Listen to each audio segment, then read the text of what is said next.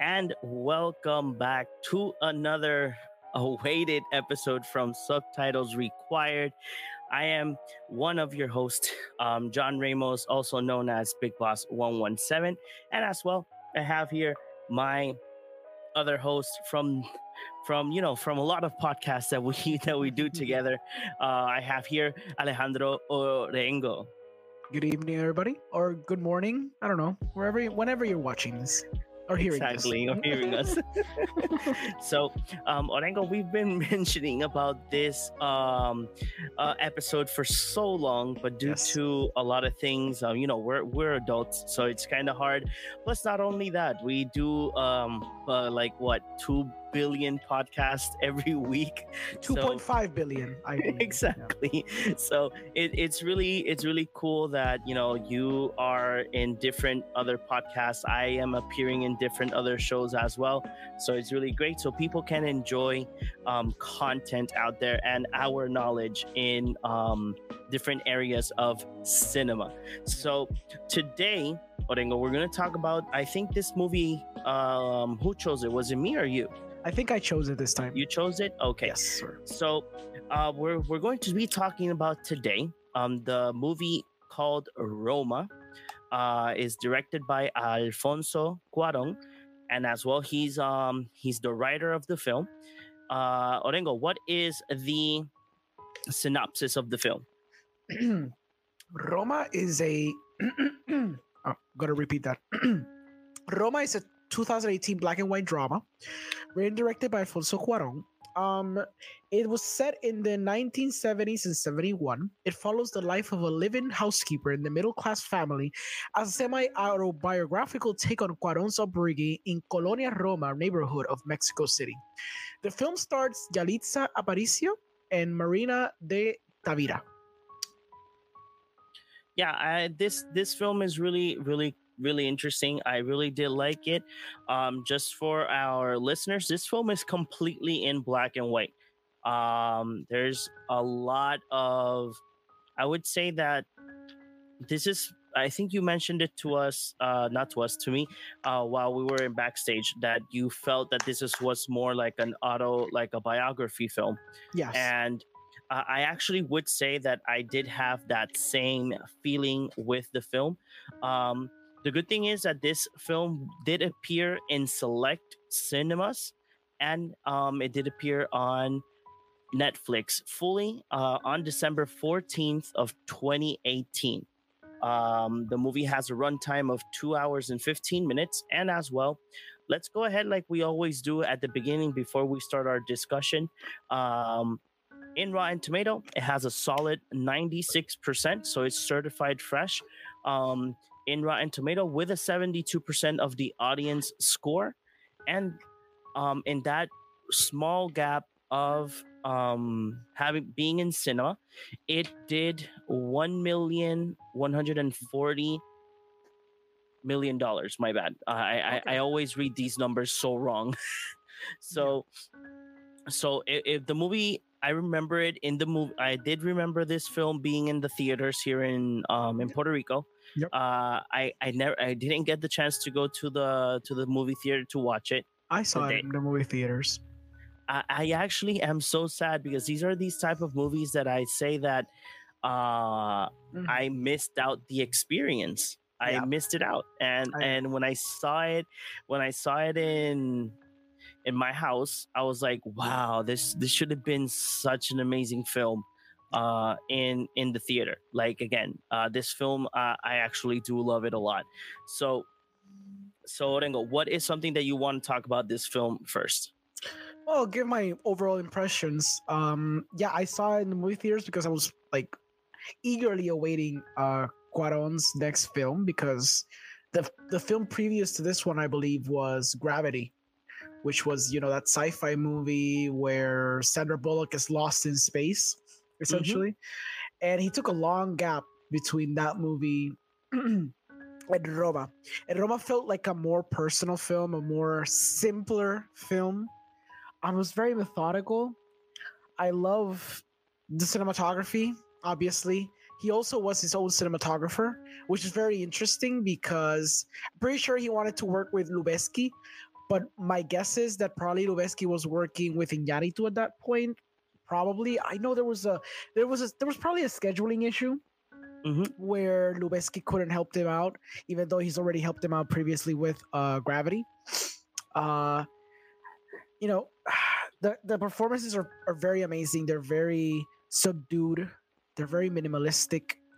It's a movie that watching in the movie theater, it, it feels like you're watching a family grow up and you're watching a woman pass through trials and tribulations throughout this one year in her life and how it affects her and how it changes her and how life can be sometimes very cruel and very beautiful as a result. And i think he captured that very well. So i really do love his this work. I dare to say it's probably his best film um you know i know that he also beyond um gravity which is also a phenomenal film he did children of men. He did one of the harry potter movies. Um he also did Y Tu Mamá También which is it's a very rough film to watch. It's very it's a very powerful film. It's very it has a very surprising ending. But i would i would venture to say that roma probably is his masterpiece at this point honestly. Uh no doubt in my mind so yeah it, it's pretty phenomenal. What do you think john about roma?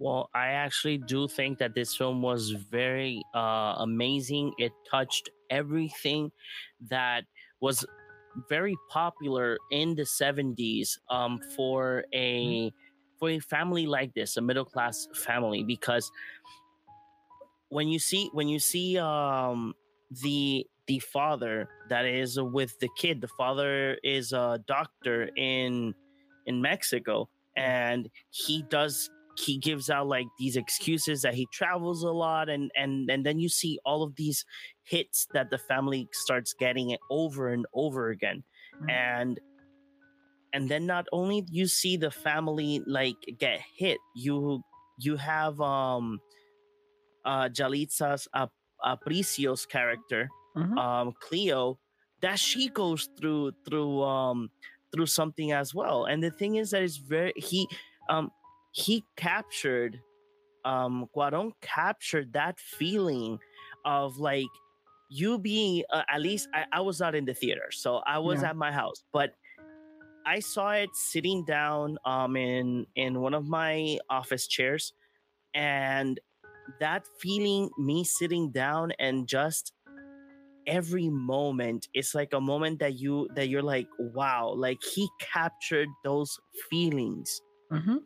of each and one of like the children the housewife um the two maids that it was mother and daughter Yeah. they she, he captured it so well and then not only that when we go like more more in depth of what happens between between father and mother it, he captures that that as well and Mhm. it's like wow like you know like, Cuarón did he, he he just did you know he captured the film and the good and one of the things that i admire because this is one of the things that we don't see that much again in in cinema is films that are black and white Yeah. you know i know that we got that treatment with um with logan Yeah. uh we got the monochromatic feeling uh treatment with mad max There's there's a couple, you know, there's and a this, couple. and there um, the one that won the the Academy Award a few years back, the artist. Oh, yeah. Usually, usually when when when utilizing black and white nowadays, it it's trying to evoke a sense of nostalgia. In, eh, um, there's this film that's gonna come out soon called Belfast, which is directed by Kenneth Brannigan. Kenneth Brannigan is the you've seen him when when you Google this man, you know who he is. You've seen him before as an actor, but he's also a director. He uh directed the first Thor movie. it's kind of silly. okay He's also directed a lot of uh theater adaptations, and he's also directed uh the the train movie, the mystery train movie, uh, uh Murder in the Orient Express, the Okay. remake. That you know that he's also a detective, right? Well, he's also a director of of that movie. So he did Belfast, which I think is also kind of like semi biographical. I believe I gotta check on that, but it's it was also shot in black and white. So there's a couple of uh more recent outings uh, that utilize black and white, but like you said, it's very scarce. It's not something that's done all the time. Mhm. It's very purposeful. Last weekend, I saw The French Dispatch, which also utilized uh, black and white aesthetics. Although I think, in that sense, uh, that film utilized it because it wanted to portray the feeling of reading pages from a book. Since you know a page is white, and Yeah. the the the black ink is you know black, the thing you're reading. So in my head, I, I didn't think it was more of a nostalgia thing because since the film's thesis is about a a magazine journalist talking about different aspects of culture, um, I treated the black and white segments as if you're reading from pages from a book. So it is used sparingly, as you said. Um, Yeah. Even even Mank, remember Mank? Yes, Mank is in course. black and white, but Mank is actually, uh, you know, Citizen Kane is in black and white as well. Exactly. Yep. So, So it it has a that feeling. purpose. It's Exactly. very purpose. When it's when it's used nowadays, it's very purposeful. There has to be meaning behind it. Mhm. A lot of directors don't don't try to dabble in the black and white anymore because people tend to find it a little boring visually, which is ridiculous to me. But it is what it's exactly I, I agree it's really ridiculous because like like i mentioned to you backstage i saw both 47 ronin films Yeah.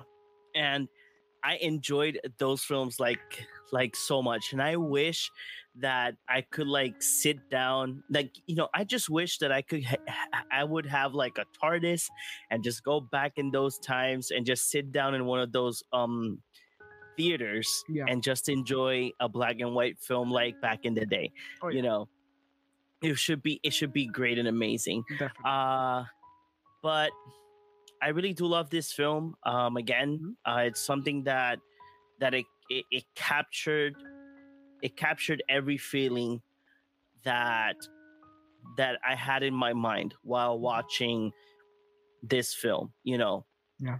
but one of the things that i think that one of the characters that resonated a lot besides obviously um senora sofia that's um Yeah. marina de tavira's character yeah. Is cleo Yeah. cleo is one of the characters that i think that you i know that she's the one that you follow throughout Mhm. the film Yeah. It's her it's always her perspective. exactly every everything is always her perspective Mhm. but one of the things that that that like kept me in shock like from that point till the end is when cleo says to to senora sofia that Mhm. she's pregnant Yeah. and she has that fear that they're gonna kick her out Mm-hmm.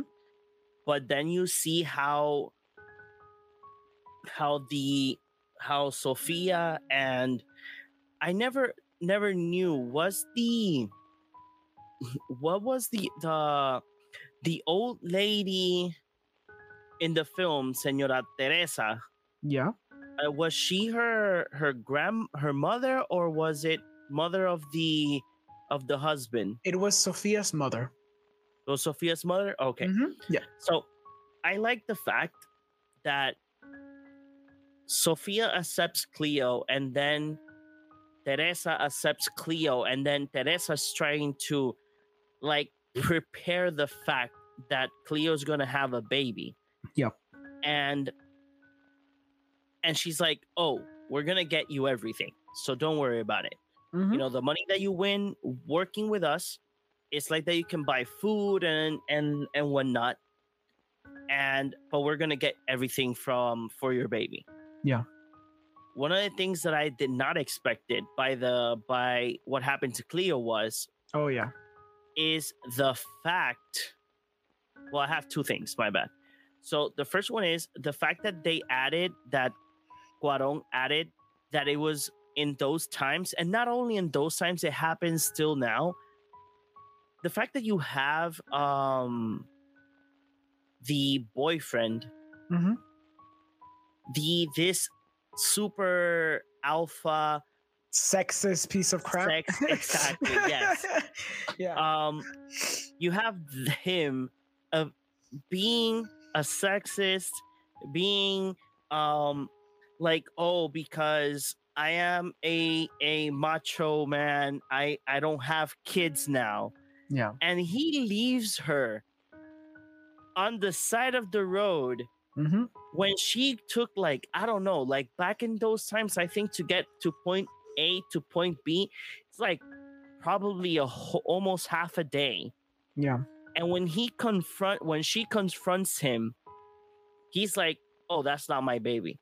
Yeah. And if you keep saying that, I am going to kill you. I was so mad. Yeah.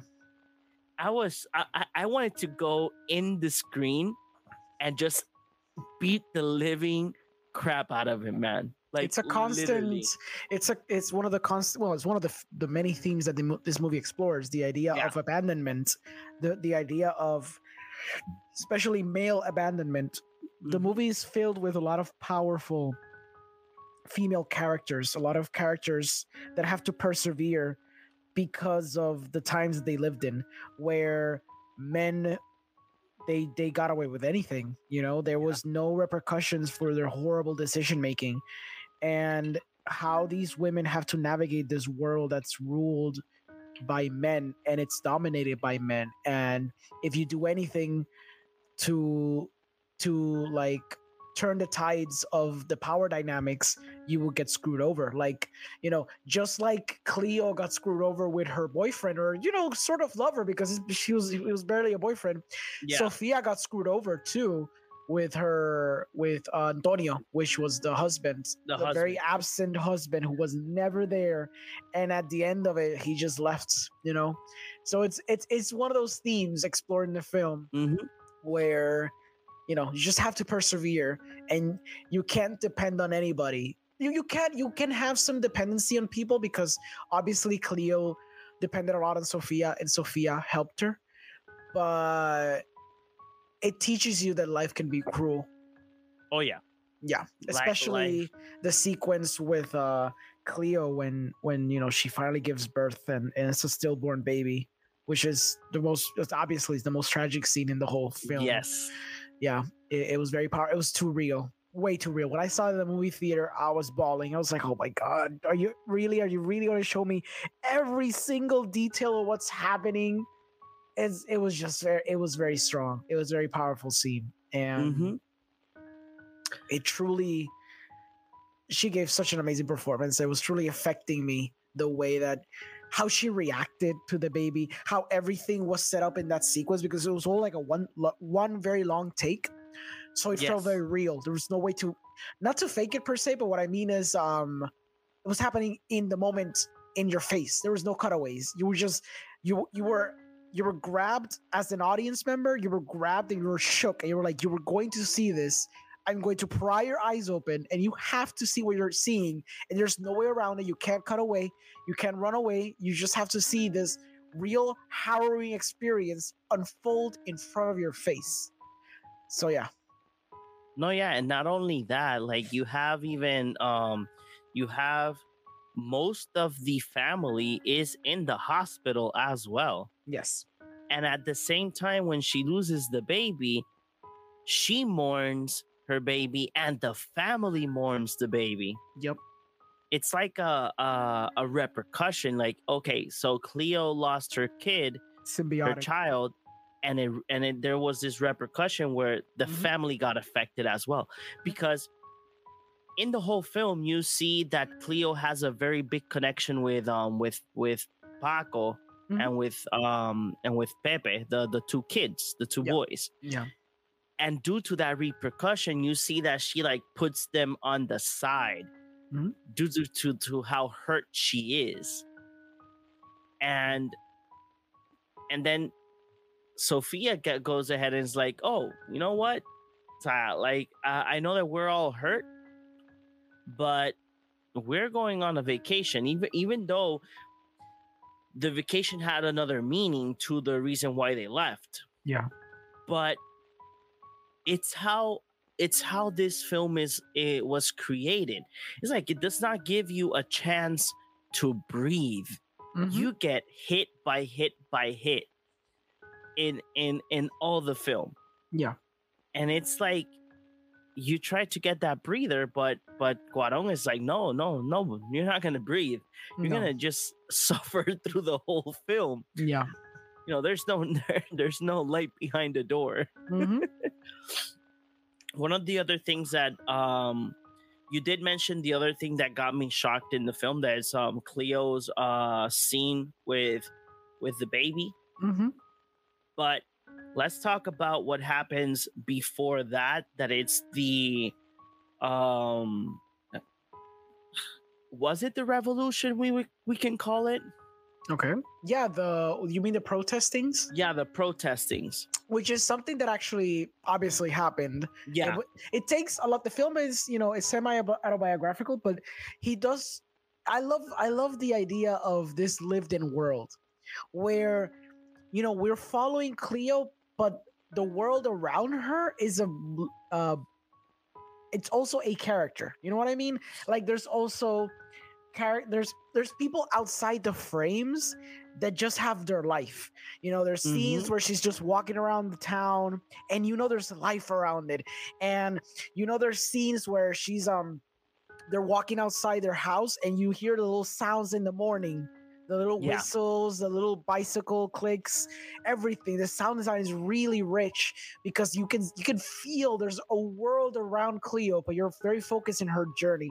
And like you mentioned, there's this there's this protest that's been lingering for a while in the film and the climax of that is the scene that you're going to mention right now no yeah so uh so throughout the throughout this before the scene that we mentioned it's cleo losing the baby so there's this um full scene where there where is um cleo teresa and i think the driver was there as well where they're just you know in in their local like um what would you call it? Uh let's say it in spanish muebleria um where you're at where they're at their local place where they look at like beds and cribs and and whatnot and out of like a skip of the second the whole um, mexico turns to a war zone like literally uh you see Yeah. the police going against the protesters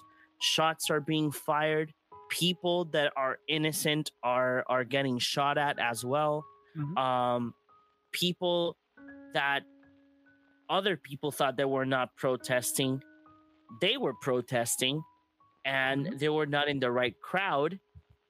Like you have that sense of those couple of seconds where you see cleo happy and in a, mm. and and just in in one second everything turns around. Yeah. but one of the scenes that i'm like mostly impactful is when she sees her her ex um lover Yeah. with a gun pointing it at her and he not even batting an eye because he he is there like Mhm.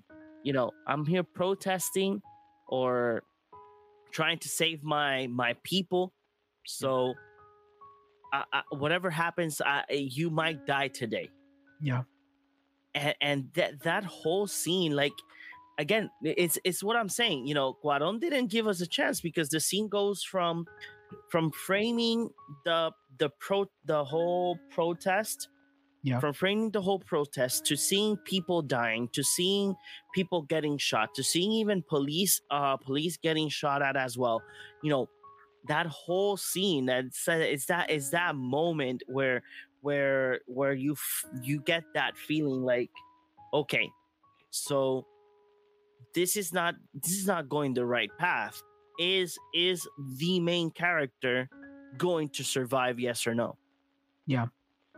and and the thing is that like like you mentioned this is an event that did happen in real life Mhm. you know and it's one of the things that i actually did love about the film that when you see that that scene you notice that it's it's a movie that is contemporary with with things that happened you know Yeah. and from there i think that one of the other scenes that it's on the same track ma- maintaining us in the same track of like how cleo from how cleo transitioned from being a mother to being uh a, a woman that had lost her child Yeah. You even see Senor Antonio trying to be a good person Yeah. from from from from being a a douchebag. Yeah. Um, so so I I really have to say like you know that this this everything that Cle- that happened to Cleo is is is is very sad and the Mhm. thing is that the sadness resonates to to the audience that is watching the film at least that's um how I felt I know that you felt the same way Yeah. uh and Cuaron did did an amazing job with that so so Rengo, I, I I've mentioned my scene. You know, I mentioned my Mhm. two scenes. Well, you mentioned one of them, but I, I I added another one. Um, so what what in this film? What are like the scenes or or the other topics that touch up with the other characters around Cleo that that gave you that like shock? I uh I really enjoyed going back a little bit to the to the sound design. I really enjoyed the sound design. I feel like it was very expertly handled because of what I mentioned. I like the idea that okay, the film is not a very talky movie. It's more of an experience, and I feel the cinematography mixed together with the sound mixing creates this idea of this lived-in world, right? So the cinematography as well, the way it's shot is very purposeful and I enjoy it a lot because although we are following Cleo's perspective and that's kind of undeniable, uh, I do like the sense that it almost feels like this is a bad example, but I think I'll, I'll get my point across with it. It feels like you're watching a security camera. It's a little bit detached for the most part. There's specific moments where you have a sense of closeness to the characters. There's some level of close-ups, medium shots that you know are very purposeful and specific to what the emotion is being brought on the scene. But a lot of the scenes are very detached very further away. Um and they're there to kind of like record what's happening. I also like the idea of memory the film is essentially you know if you're being very very cruel to this movie you could just say oh the movie's just a bunch of scenes. It kind of is but it has a purpose Mhm. because that's how that's how you remember things in your past like in in your past. You remember them as little moments and i feel the movie bathed in this black and white aesthetic is trying to evoke this feeling of memory this feeling of just moments in your past in your in your past that you're trying to remember. You remember just specific things in a very fuzzy way. And i think the movie ever like evokes that feeling very very well. Obviously the cinematography is very picturesque. A lot of them feel feels like paintings you'd see at a museum which is very it's very beautiful. Um the use of panning shots which happens a lot in the house i also feel it, it evokes that feeling of what i said like like a security camera because it's just lingering around the room as as cleo is doing her day to day and it's interesting because she sometimes dips in and out of in and out of frame but the camera is not very preoccupied if the subject is in frame. A lot of films are very preoccupied that you know you keep following the character. You don't you don't let the character go off frame. That's that's like essentially a wrong thing to do in cinematography. But Cuarón is not really sometimes he's not really um he doesn't care too much about that. He just cares about creating the ambiance. So he's willing to let that forego for a little bit. So you get a sense of the scope that he's trying to bring to the piece. Um i guess the scene that i like the most is this little moment where she went off cleo she went off to find uh her boyfriend um i think he's called uh fermin Yes. Fermin. Fermin. so he go he she goes to find him like you said it probably took like half a day to get to him and there's this little segment of this guy who's teaching these people like i guess it was like yoga stances or something like breathing exercises some some Yeah. specific stances it was really beautiful that she was the only one that maintained a perfect balance and everyone was trying to create this balance but the sad part and this is the part that was kind of beautiful everyone has their eyes closed so no one saw that she was the only one that could do it. Yeah. So and and I think that represents a lot of the film. Cleo is a special person, but for the most part, she's never acknowledged for all the things that make her special. And it's not dismissing of what Sophia and her family bring to her because obviously they care for her a lot. But we got to understand that Cleo is a maid. And these things sometimes are taken for granted. She helps a lot in this house, but the family takes it as something that well she gets paid for. So you know it's like it just happens. She just takes care of the of the house. She cleans the clothes. She cooks the food. It's just it's just a thing that she does. And sure they might say thank you. Thank you for the food. Thank you for that. But it's just these things that make her unique make her special make her some someone worthwhile. She it, it, it brings her it, it makes her a whole human being. But everyone just has her eyes closed around her. And it's almost dismissive of what makes Cleo Cleo. And I think that scene shows that she's a she's a very fascinating person. She's a very unique person. She's very special. But it almost feels like no one cares enough to get to know her, which is mm-hmm. very sad. Um yeah, I think that's my favorite scene when I think about it. And those are some of the themes that I some of the themes that I really enjoy from the film. There's so many more, of course.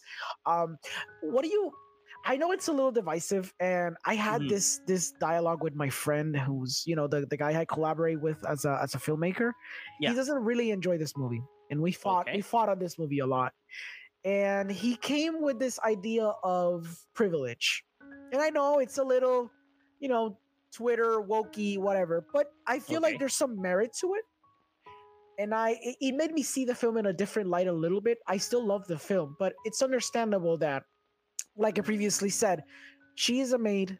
She's darker skin. She is taking care of this white skinned people, and it's also. Uh, I mean, Cuarón, he did a fantastic job with this film, but it's also coming from a lens of privilege to some degree. He's painting this fantastical story, this harrowing tale of this very sweet maid and this very sweet family that takes care of her and they give her money and they support her which sounds sounds beautiful but that's not the case all the time. And i'm not saying that you know maids don't get paid or maids have horrific uh states of living but some of them, you know, they don't have the best life. Some families mm-hmm. are cruel to their maids, are cruel to the people that are servants to the house because they think of them as lesser. Yeah. And Cuarón, again, he did a formidable job portraying this harrowing story of Cleo, this very powerful, empowering story. But it could be bathed, you know, the path, like, like you, like people say, the path to hell is paved with good intentions. And while it's nice to see the story being told, we cannot deny that is it truly the life that Cuarón lived? Is this the life that he wishes that he lived? Is this the life that the family gave to the maid that he probably had? Or is this the life that, in retrospect, he wishes would have been the life of the maid that he had? So, what do you think about that element of privilege in the film that obviously is not a, a, a strict theme in the movie, but in yeah. retrospect, you can consider that it's it's bathed in in that privilege.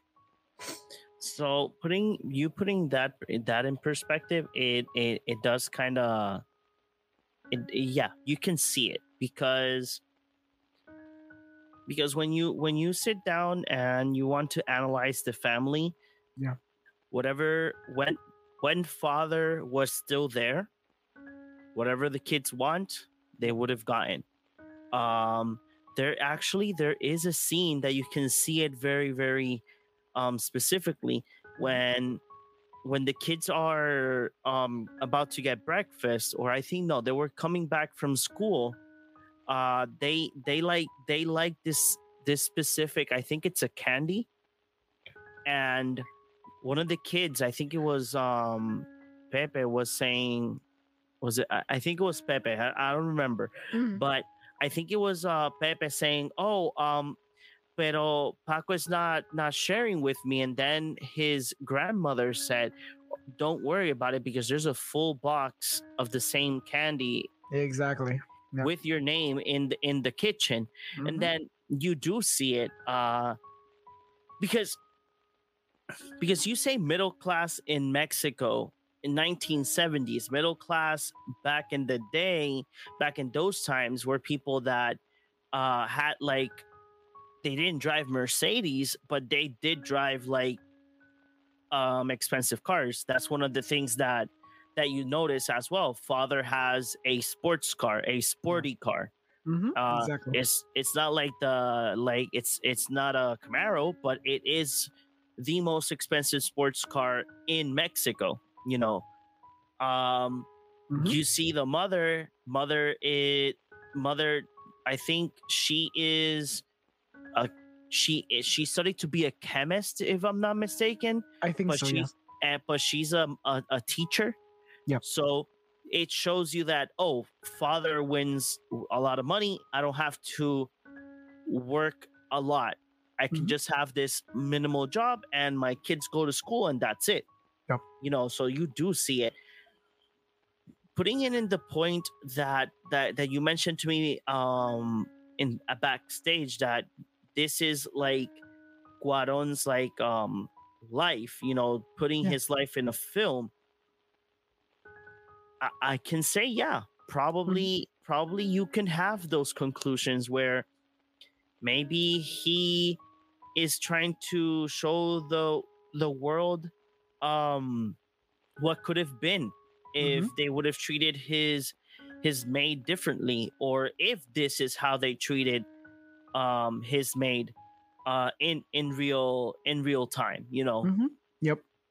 because it is true not not not all maids uh are, Are treated, treated well equally. Yeah. yeah exactly uh there is i'm gonna give you an example Yeah. so you you know that there's this uh the the new series chucky Yeah. so the second episode the maid dies Mm.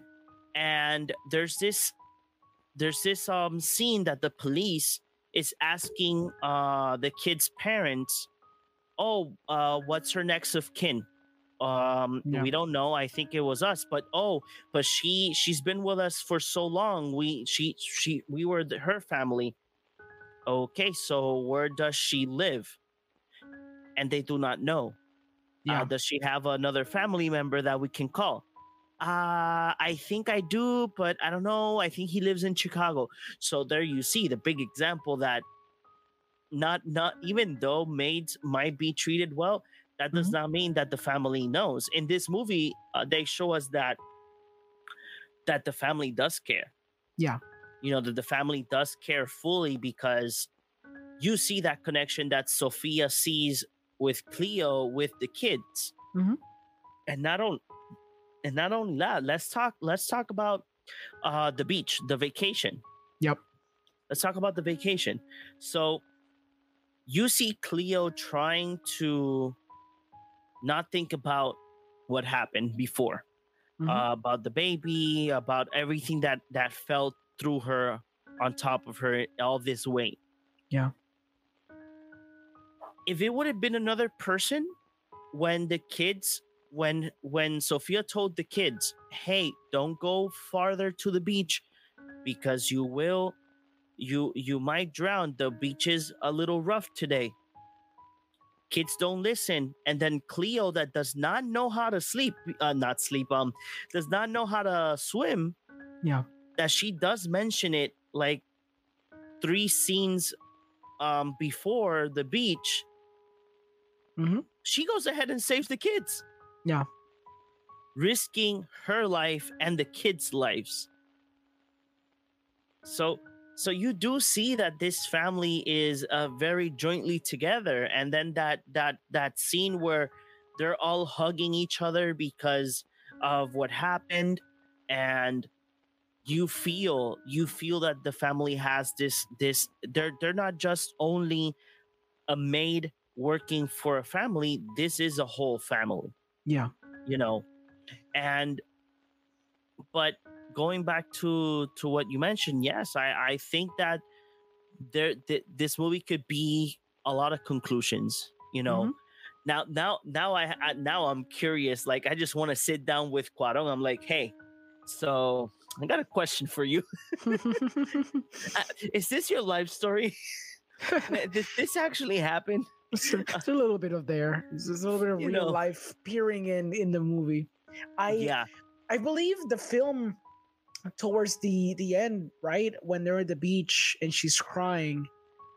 Did she not say that she confessed that she didn't want the baby to be born? Right, that happened I at the end. so I, I think so she did yes Yes, which is it's a very tough thing to say because usually, you know, when you deal with these subject matters, you don't then have the mother, the potential mother, go on and say, "Oh, I, I I'm actually happy that I didn't, you know, I didn't have the baby," because that's really tough to say. Which Mhm. It makes sense for Cleo because obviously she was very unprepared throughout the whole narrative. So there's always this there's also this element of inexperience and it's also kind of almost ironic to to a point where you have these these, general the generation of mothers, right? Mhm. and you have the the the Sophia, right, the mother of the family, and Yeah. sure she knows how to take care of her family, but the one who really takes care of it is Cleo. Yet Cleo feels ill prepared to take care of her- of an actual kid that would be her own. So it's interesting how there's this sort of disconnect where you're willing to take care of of someone that's not in your bloodline. You know what I mean? So it's Mhm. kind of interesting how there's the abandonment abandonment of parents, of fathers, and and boyfriends, and the male figure, and there's also the disconnect of of the mother, and how mothers here are there but they're not ever present, and they're substituting mothers with other caretakers who can do a good job taking care of this of, of their siblings and their children but it'll never be the same as a mother taking care of their children so what do Mhm. you think about a movie dealing with a family but this family being so broken and so disconnected throughout the whole narrative that it's uh, uh, what I think is that you see because okay, so this when you see the film, you do see that you do notice that there is a big disconnection between th- the three kids and their mother. Um, they don't have that this that major disconnection with the grandmother because the grandmother at least knows what they like because you see Yeah. it through through the film. Uh, but you do notice that the mother does not know that much Mhm. of of her kids but Yeah. cleo but cleo that it's the inexperienced mother and that it's a that that in the movie it's going she's going to be a mother that when you talk about when you talk about that portion of inexperience you'd notice that even more closer to the start of the film when when you see cleo and the boyfriend run off of not watching the film Yeah. to to have intercourse and you do notice that that that that scene does not last nothing Yeah. you you you do feel that oh it's like what a two two minute a two minute session Mhm. and then you see you see Fermín um showing off his ninja turtle moves yeah uh naked because I don't know why we had him in full screen. I felt like I was watching Watchmen again. Yeah. Um but instead of blue, it's black and white. Yeah. um and you see that inexperience once again because that you have that and immaturity too immaturity exactly and Yeah. immaturity you know you have all of that in in in, in throughout the film and then Mhm. every this is what what i at least noticed a lot is that every time that a big mistake happened Yeah. or a big like let's call it a smack in the face Yeah. to the family or to the characters around it that's when they like have that snap where oh um yeah we we're supposed to be doing this instead Mhm. and you see that even in the conversations when they go to the to the christmas party Yeah. because you see the mother having this conversation with with like her family members and then she has this little fling with um i i don't know who the guy is but the fling with the with the with the guy and and you see the conversations they're like they're telling her like uh, you don't need your husband Mhm. you know while while you're at home or not that much at home because you work he's he's fooling around with somebody else Yeah.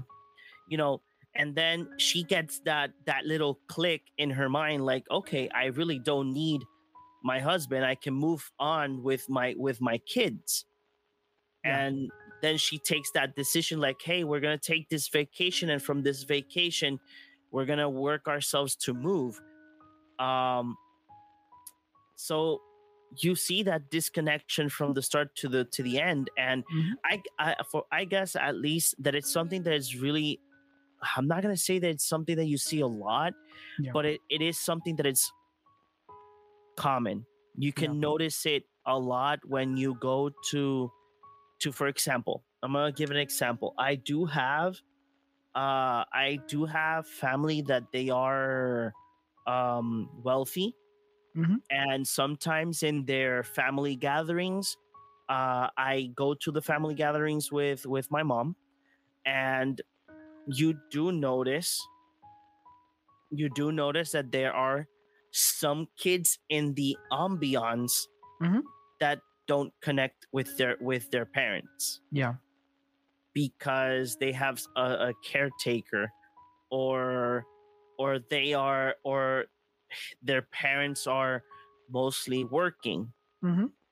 so i do see it like i do see that that in this film but uh, in throughout the film you do at you do as well see how they mold Mhm. each and one of them you know kids with cleo cleo with sophia sophia with the whole family how they how they turn all this negativity Mhm. and and make it to to like oh okay so we're going to be a functional uh a pseudo functional family Yeah. And, You know. uh, do you, would you consider? Because I, I remember reading this for my I think a review. Mhm. Would you almost consider this relationship to be parasitic? And I say this because I, I'm really gonna read this little section from a review. Yeah. The film's most famous image, in which Sophia and her children heap like wet sand to Cleo after her life-saving act, which is the poster of the movie, Mhm. looks a lot like entrapment. Cleo is their pillar of strength, yet she is completely overcome by them. Cuarón himself has said that embrace is as much a, a hug as a cage. So it's interesting to kind of like, right? We romanticize this whole movie and how beautiful it is, but you can also see the there's there's a tinge of cruelness to it because since Cleo's acting as this proxy mother, she's almost indebted to make sure that these kids have a good life but it's also parasitical because they in turn need her to be able to be in order to be basically functional because as you've mentioned before there's a disconnect in this family and they're all held together by cheap glue thanks to Cleo and her acts and and her and how she helps around the house and how she basically is this surrogate mother that Sophia is not. So would you argue that they have almost a parasitical relationship to kind of like de- demystify a little bit the romanticized element that the, f- the film has you know what Yeah. analyzing now the film and the things that happen Mhm. in the story i have to agree Yeah. uh, yes there's something there i There's mean you, not not not to take out from the film Exactly. but it's an interesting it's an interesting take you know what i mean mm-hmm. Yeah. Yeah yeah it is it is an interesting take i'm not it's like like you mentioned right now it's not to remove what the film wants to show us Mhm. but there is there is that aspect as well i Yeah. actually didn't thought about it but wow like it, yeah you can see it because Mhm. anything that happened to one of the kids sophia would be like cleo attend um pepe or or Paco. Paco. Um, anything that happened, like something broke because the, one of the kids tripped or something, Cleo clean and and put them to bed. Yeah. Cleo is the one that reads to them. So yeah, there is that parasitic like relationship where mother does not want to do anything um except like be there when it's something that she can control. hmm So yeah, I, I actually do see it. Like I'm not um I'm not not kidding here. I do see it and it's really interesting to to put that in like in this film. Like it's Yeah. it's really interesting having something having that and then you think overthinking it like oh god like hmm damn Yeah. it's like it's like that that previous episode man uh burning you Yeah. can take so much things in in Mhm. these films like jesus um but i'm gonna I'm gonna tell you my favorite scene uh it's a very simple scene uh I, Mhm. they don't there's no di- i think there is no dialogue in this scene but when they are in when they go to the christmas um to see their families Yes. you know what there's this whole scene that it's like on a big um plateau that everybody's like just walking so you see one of the kids following like a big big iguana Yeah. i love that scene so much but it's because how, how Cuarón put the full shot with you where you can see everybody Mhm. but as well appreciate the kid enjoying nature Yeah.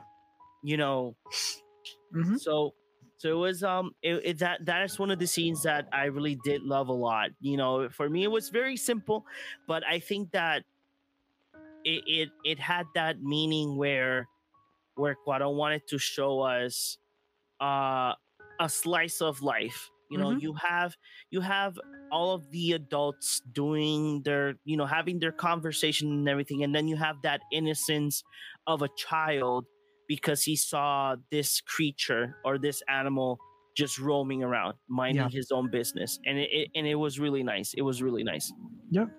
Well, what do you do? You have any final thoughts on the movie?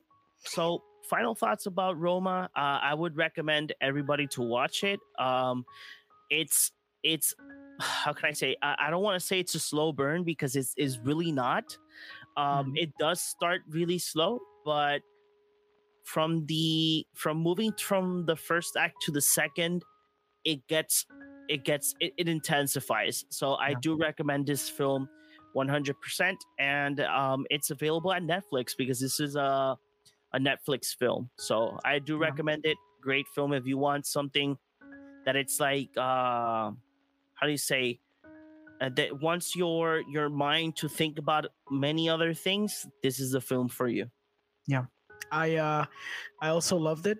I I brought I bought the Criterion when when it was announced. Uh I love that Netflix has specific films that they're bringing to Criterion because I Yeah. believe it's it's very it's it's very interesting because I always get scared with the idea of streaming services because you know if some apocalyptic event ended up happening where we lose the internet, all these films and TV shows would just disappear into the ether and we would Yeah. have nothing tangible to remember them by.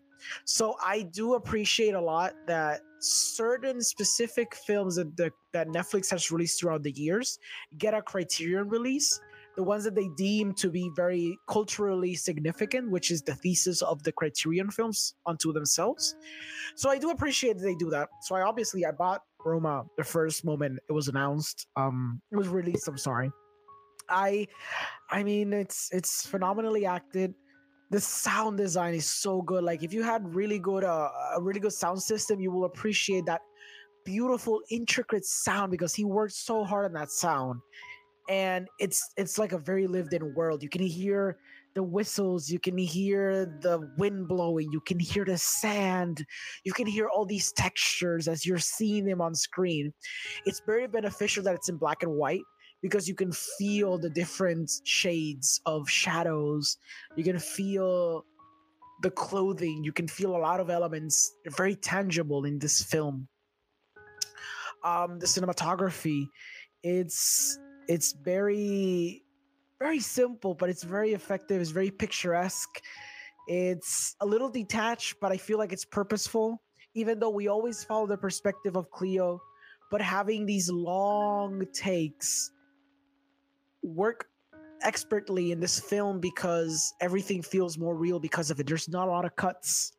Mhm. And you feel that you're living in the moment with these characters, and everything that's happening is very grounded and very real because you can't look away because it's just it's it's it's forcing you to be conscious of what you're seeing. It's it's almost like um how would you say uh it's basically telling you like you have to see this like you have to be cautious you can't look away you can't be on your phone you have to be watching every inch of this frame because every inch of this frame has meaning if you're looking for it you know uh i feel like the movie has a lot of themes to explore we Mhm. touched on some of them but i'm pretty Yeah. sure our our listeners could think of way more that we didn't even fathom um you know the the, the, not not of- only that i yeah. think that if i think if we would have done like we did for for burning i think we'd be would listeners would be like oh my god these people talk for like three hours. Yeah exactly. But uh you know like we, we we we touch on some stuff and i feel like obviously there's a lot more to touch upon but i feel like it's it's an expertly expertly made film. I think it's Cuarón, Cuarón's best. Uh i think it's a film that's going to stand the test of time yes I yes won- it will.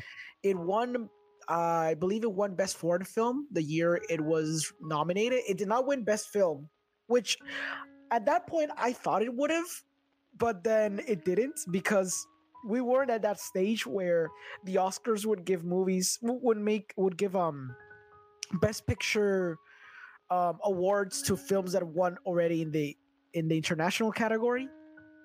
And then we had parasite which is very hilarious but I feel like Roma would have preceded it if the Oscar voters weren't scared of doing that decision. Not that I care about the Oscars, but it would have been kind of interesting. But I feel like it's going to be a film that's going to stand the test of time. It was expertly handled. On a technical level, it's majestic. Eh, I know, you know, you could argue it's a little bit slow, but I feel like every scene is methodical and is reflective and even though they might not be talking there's something happening in the scene that's going to grab your attention either a- as a metaphor as a theme as an idea being explored in the frame. So there is something to behold in this movie and i feel like people should give it a chance if they haven't already. If you're interested in in the guy who did the prisoner of azkaban well look no further than roma. Exactly. So um so Orengo, so this is uh going to be the uh next episode so this is uh the long awaited episode that people have been our listeners have been waiting so Orengo, where can people find you Well, you can find me here, subtitles required, where we take a little bit of time with our episode, but when when you know when we do them, we do them right. You know, we do them correct. Um, we also hang out at Cardboard Cave every every Friday. At I think it's eight, right? Eight eight eight thirty or 830 830 Eight thirty. Uh, but we're also hanging out with the movie guy with Omar, Oscar, Melly, Jan, all these people, beautiful people, talking about movies, talking about movie news, talking about the stuff we saw on the weekend.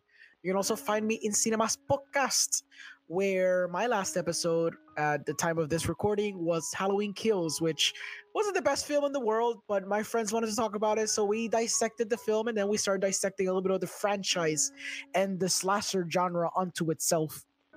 And you know, finally, you can find me in XV and Richport. I hang out at After School Club, and I hang out with Cine Nerds.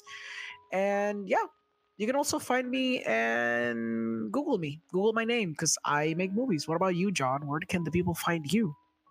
Well, you can find me here at Subtitles Required as well.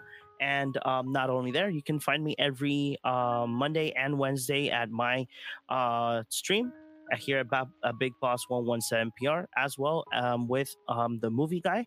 I do have my own show there as well where I go ahead and destroy video game movies.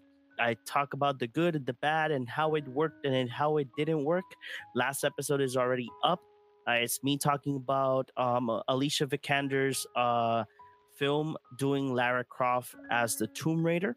I really did that movie. That episode is really good. Uh, you will see, um, you can see it in the Facebook page and in YouTube as well, and you can listen to it as well. Plus, at Cardboard Cave, we talk about Magic the Gathering goodies and um, crazy things that happen at Wizard of the Coast. And I think, let me see, am I missing something? I think so. Um, I think I have everything covered. What about Um, Cine PR? Oh, right, right, right, right. So I still don't know if I'm going to be appearing to on Saturday's episode. I don't think Angelo is going to be doing an episode, but uh, I did. What be I was with Angelo in, in his show talking about K dramas. I talk about um, Squid Game and Missing the Other Side is two K dramas. One of them, I know that whoever's listening to this, I know that you watch Squid Squid Game. So. Oh, yeah. Um, but the other one, the other one is really good. Um, if you guys want to listen to it or see it, just go to Cine PR at Facebook, and probably you'll see me in future episodes with Angelo talking about Korean drama. So, guys, we will see you in the next one, and the next one will be the movie um Your Name that I know that all of you love that movie. Oh yeah.